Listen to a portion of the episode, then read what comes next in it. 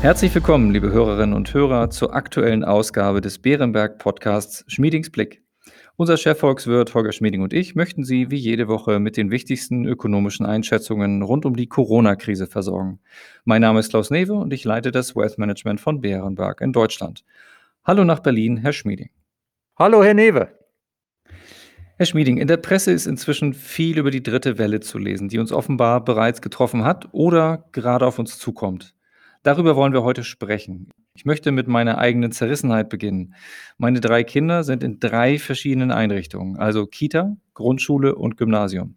Alle drei haben unterschiedliche Zeiten, in denen die Kinder dort sein können oder, wie das Gymnasium, für meine größte Tochter leider noch keine Alternative zum Homeschooling. Egal, wohin ich im Umfeld höre, die Betreuung der Kinder ist für Familien weiter eine Herausforderung. Aber sie ist wirtschaftlich kurzfristig natürlich nur wenig relevant. Parallel werden Lockerungen in der Wirtschaft diskutiert. So titelte beispielsweise die FAZ Öffnen beim Anblick einer dritten Welle. Herr Schmieding, was können Sie aus volkswirtschaftlicher Sicht dazu sagen? Wie schätzen Sie es ein? Ja, Herr Newe, in Deutschland steigt die Zahl der Neuinfektionen leicht an. In einigen anderen europäischen Ländern wie Frankreich, Italien und Österreich ist die Entwicklung ausgeprägter. In der Tschechischen Republik hat sich die Lage offenbar ziemlich zugespitzt. In diesem Sinne müssen wir tatsächlich von einer dritten Welle reden. Getrieben wird sie offenbar von den ansteckenderen Mutationen des Virus, insbesondere von der sogenannten englischen Variante. Aber Großbritannien, Spanien, Portugal und Irland haben in den vergangenen Wochen diese englische Variante des Virus durch ihre etwas schärferen Lockdowns in den Griff bekommen. Das heißt für uns, es ist machbar. Müssen wir also die Maßnahmen verlängern? Wahrscheinlich ja. Aber der Frühling dürfte helfen. Und das heißt, wir brauchen vermutlich, um jetzt im beginnenden Frühling diese Varianten in den Griff zu bekommen. Nicht so scharfe Lockdowns, nicht so scharfe Maßnahmen, wie das in Großbritannien, Spanien, Portugal, Irland der Fall war vor einigen Monaten. Deshalb wird es hoffentlich reichen, wenn wir alles in allem die Maßnahmen etwas verlängern und sie vielleicht hier und da anpassen. Beispielsweise dadurch, dass man stärker regional differenziert, möglichst nach einheitlichen Kriterien. Also ich sehe das zwar mit Sorge, bisher sehe ich aber noch nicht, dass sich daraus ein großer wirtschaftlich relevanter Handlungsbedarf ergibt. Prima. Ähm, blicken wir nochmal auf die Unterschiede der aktuellen Situation zu früheren Zeiten, auch wenn es ja alles nur eine kurze Frist ist, die wir betrachten. Wir haben schon zu Beginn der zweiten Welle gefragt, was ist anders als bei der ersten? Insofern jetzt mit Blick auf die dritte. Was ist anders im Moment als vor einem Jahr, als uns dann die erste Welle mit voller Wucht traf? Zwei große Antworten darauf. Zum einen, in der Industrie sieht es viel besser aus als vor einem Jahr, als ja China hart getroffen war, als die Lieferketten mit China unterbrochen waren. Nicht, weil Transportkosten wie jetzt überhöht sind, sondern schlicht und einfach, weil China weniger produzierte. Und der zweite Punkt ist, wir haben uns auf die Lockdowns wesentlich besser eingestellt. Es ist jetzt kein so großer Schock mehr. Deshalb werden wir vermutlich im ersten Quartal in Deutschland mit einem geringen Rückgang der Wirtschaftsleistung davonkommen, vielleicht um knapp zwei Prozent. Zum Vergleich, im zweiten Quartal letzten Jahres ist bei uns die Wirtschaftsleistung bei den ersten harten Lockdowns um 9,7 Prozent gegenüber Vorquartal eingebrochen, in der Eurozone um 11,7 und in Großbritannien sogar um 19 Prozent. Für viele Betriebe bei uns ist die Lage derzeit schlimm, gerade für kleine Unternehmen und Selbstständige. Aber gesamtwirtschaftlich dürfte es ein weit geringerer Einschnitt sein als in der ersten Welle. Und ich glaube auch, dass diese dritte Welle, die sich jetzt andeutet, eigentlich nur den jetzigen Zustand etwas verlängert, aber ihn nicht wirklich verschlimmert. Möchte ich nochmal aufgreifen. Sie haben gerade gesagt, der Schock ist nicht mehr so groß. Oder ich formuliere es mal anders. Wir haben ja bereits äh, jetzt einige Erfahrungen mit Lockdowns. Wenn wir jetzt also die Lockdowns verlängern müssen, vielleicht ja bis Ende März, wie groß wäre der wirtschaftliche Schaden und inwieweit haben Sie das bereits in Ihren Prognosen für Deutschland und Europa berücksichtigt? In unseren Prognosen steht zurzeit drin, dass wir ein langsames Lockern der Restriktionen ab etwa Mitte März erwarten. Das ist bisher noch möglich, denn das ein oder andere wird ja bereits gelockert. Ich selbst habe es geschafft, heute Morgen noch beim Friseur zu sein. Wenn wir, sagen wir mal, die Lockdowns um einen Monat verlängern müssten. Das hieße also für unsere Prognosen, sagen wir bis Mitte April. Wie groß wäre der wirtschaftliche Schaden?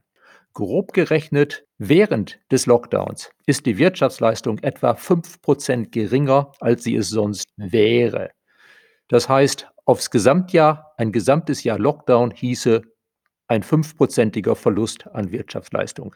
Ein Monat, wir haben zwölf Monate, heißt, dass aufs Gesamtjahr gerechnet ein Monat länger Lockdown die Wirtschaftsleistung in diesem Jahr um 0,4 Prozentpunkte senken würde. Das würde konkret heißen, alles andere würde gleich bleiben. Sollten die Lockdowns verlängert werden von, sagen wir, Mitte März auf Mitte April, würde das die deutsche und in etwa auch die Euro-Wachstumsprognose um 0,4 Prozentpunkte reduzieren.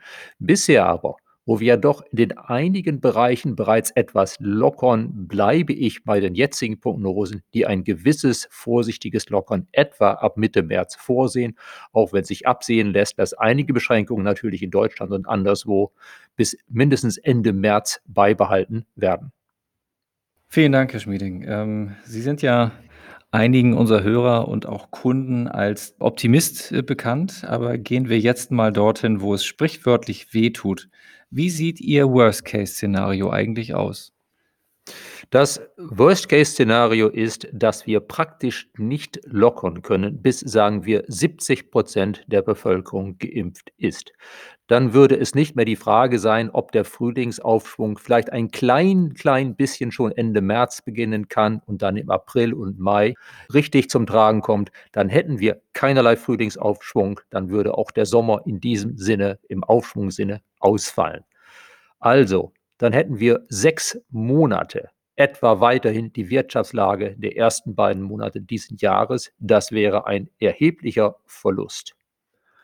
Aber ich halte das für recht unwahrscheinlich.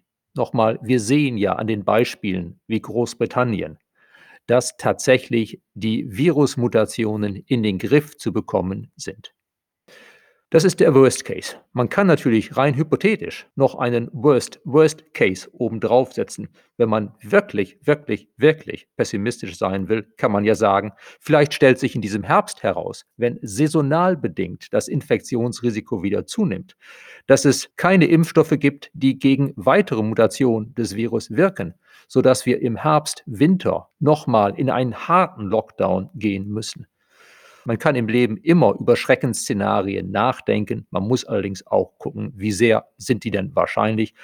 Angesichts der großen medizinischen Fortschritte, der ermutigenden Berichte darüber, wie das Impfen hilft, bin ich eigentlich ziemlich sicher, dass uns dieser Worst-Worst-Case nicht droht und auch den erst beschriebenen Worst Case. Das heißt, die Beschränkungen müssen beibehalten werden, bis 70 Prozent etwa der Bevölkerung geimpft sind.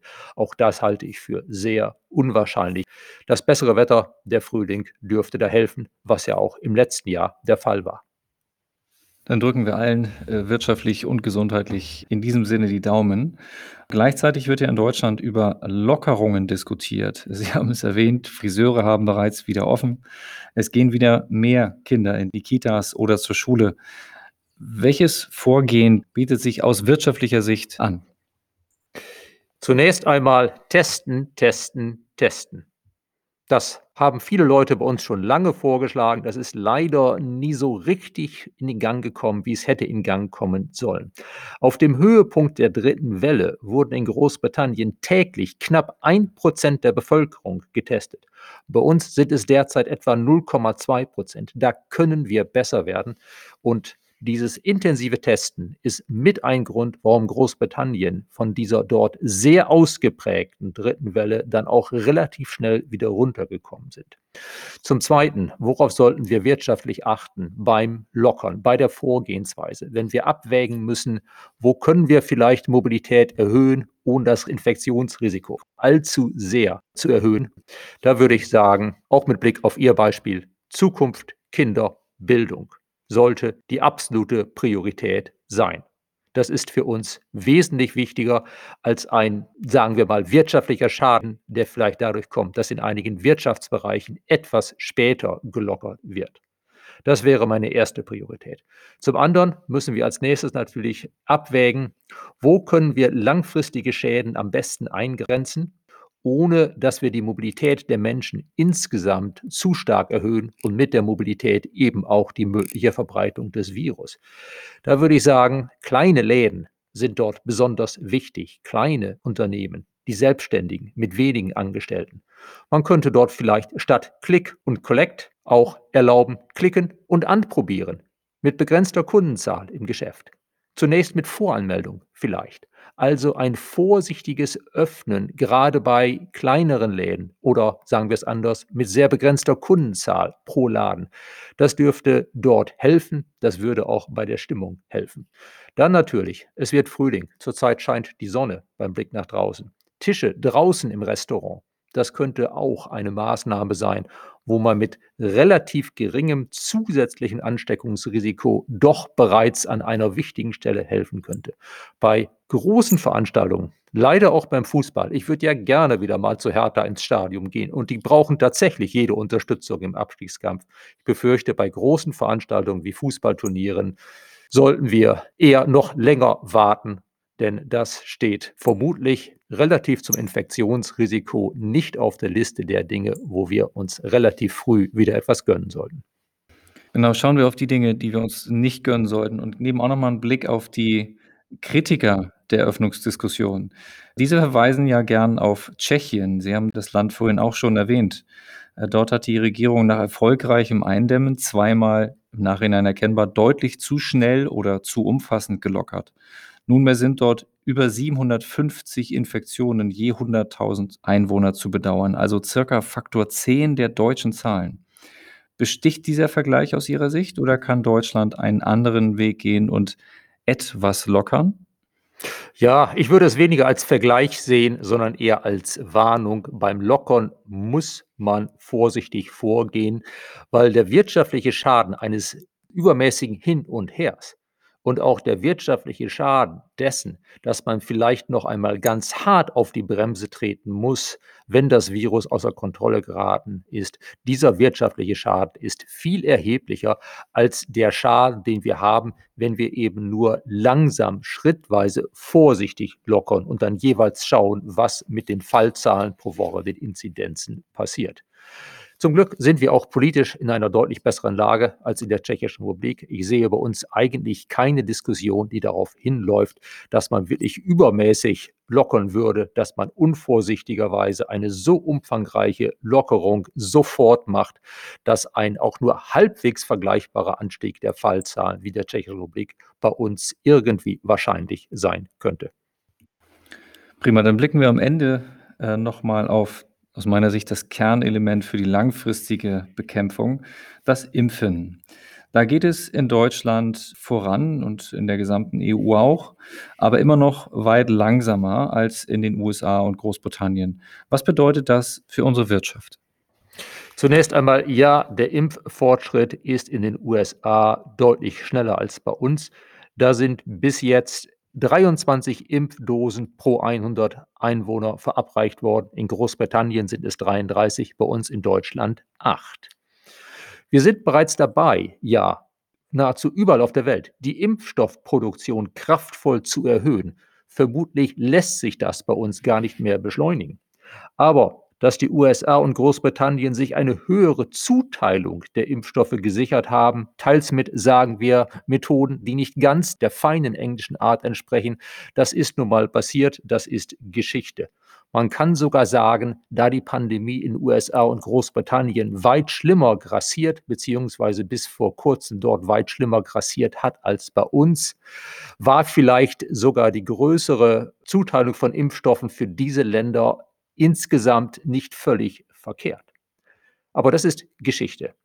Dass bei uns das Impfen derzeit stockt, dass bei geringem Interesse, beispielsweise an dem AstraZeneca-Impfstoff, dieser nicht sofort schnell anderen Gruppen angeboten wird, da kann man sicherlich bei uns einiges machen. Auch dass bei uns mehr Impfstoff in Reserve zurückgehalten wird als in Großbritannien, ist etwas, das kann man vielleicht überdenken. Natürlich kann der Volkswirt da letztlich nur auf Unterschiede verweisen, ohne sie wirklich medizinisch beurteilen zu können. Sie fragt nach den wirtschaftlichen Auswirkungen. Ich hoffe, dass der saisonale Effekt, der Frühling, uns halt hilft, die Verbreitung des Virus einzudämmen. Und das würde dann heißen, dass wir halt nur etwas länger brauchen, um bei geringerem Impffortschritt in die Lage zu kommen, dass wir ähnlich lockern können, wie das Großbritannien jetzt begonnen hat. Ich rechne also damit, dass wir vielleicht gegenüber Großbritannien zwei Wochen, maximal vier Wochen verlieren als Folge des bei uns geringerem Tempos beim Impfen. Das wäre dann ein kleiner Verlust der Wirtschaftsleistung. Wir haben uns vorhin schon darüber unterhalten. Das wäre dann 0,2 bis 0,4 Prozent der jährlichen Wirtschaftsleistung für 2021. Aber auch da müssen wir abwarten. Noch ist es ja denkbar, dass wir mit einem leichten Lockern in den kommenden Wochen und dann einem stärkeren Lockern im Monat April doch in etwa den Aufschwung erreichen, den wir erwarten, nämlich einen kraftvollen Wiederanstieg der Wirtschaftsleistung im zweiten Quartal nach einem Rückgang um knapp zwei Prozent in Deutschland im ersten Quartal. Alles in allem, bisher denke ich, dass wir trotz des langsameren Tempos beim Impfen unsere Wirtschaftsprognosen aufrechterhalten können. Und man muss auch bedenken, dass in Großbritannien das Lockern zwar etwas eher beginnt als bei uns, dass dort aber ja auch die Restriktionen schärfer waren. Grob gesagt, die ersten zwei bis vier Wochen des Lockerns brauchen die Briten, um dahin zu kommen, wo wir mit unseren weniger harten Restriktionen ohnehin schon sind. Insofern ist auch der britische Vorsprung vor uns beim Impfen nicht unbedingt ein Vorsprung im Sinne des Tempos des Aufschwungs, den wir zu erwarten haben. Wunderbar, lieber Herr Schmieding, das war's schon wieder für heute. Ich danke Ihnen wieder einmal sehr für Ihre Einschätzung. Gerne, Herr Niewe. Liebe Hörerinnen und Hörer, vielen Dank für Ihr Interesse ebenfalls. Wir hoffen, es hat Ihnen gefallen. Falls ja, empfehlen Sie uns gern weiter. Und wenn Sie Fragen oder Anregungen haben, schreiben Sie uns gerne eine E-Mail an schmiedingsblick.beerenberg.de Bleiben Sie gesund und bis kommende Woche.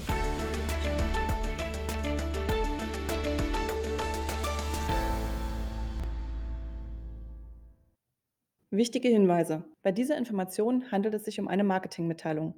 Diese soll Ihnen Gelegenheit geben, sich selbst ein Bild über eine Anlagemöglichkeit zu machen. Wir weisen ausdrücklich darauf hin, dass diese Information keine individuelle Anlageberatung, keine Anlageempfehlung und keine Anlagestrategieempfehlung darstellt. Frühere Wertentwicklungen sind kein verlässlicher Indikator für die künftige Wertentwicklung.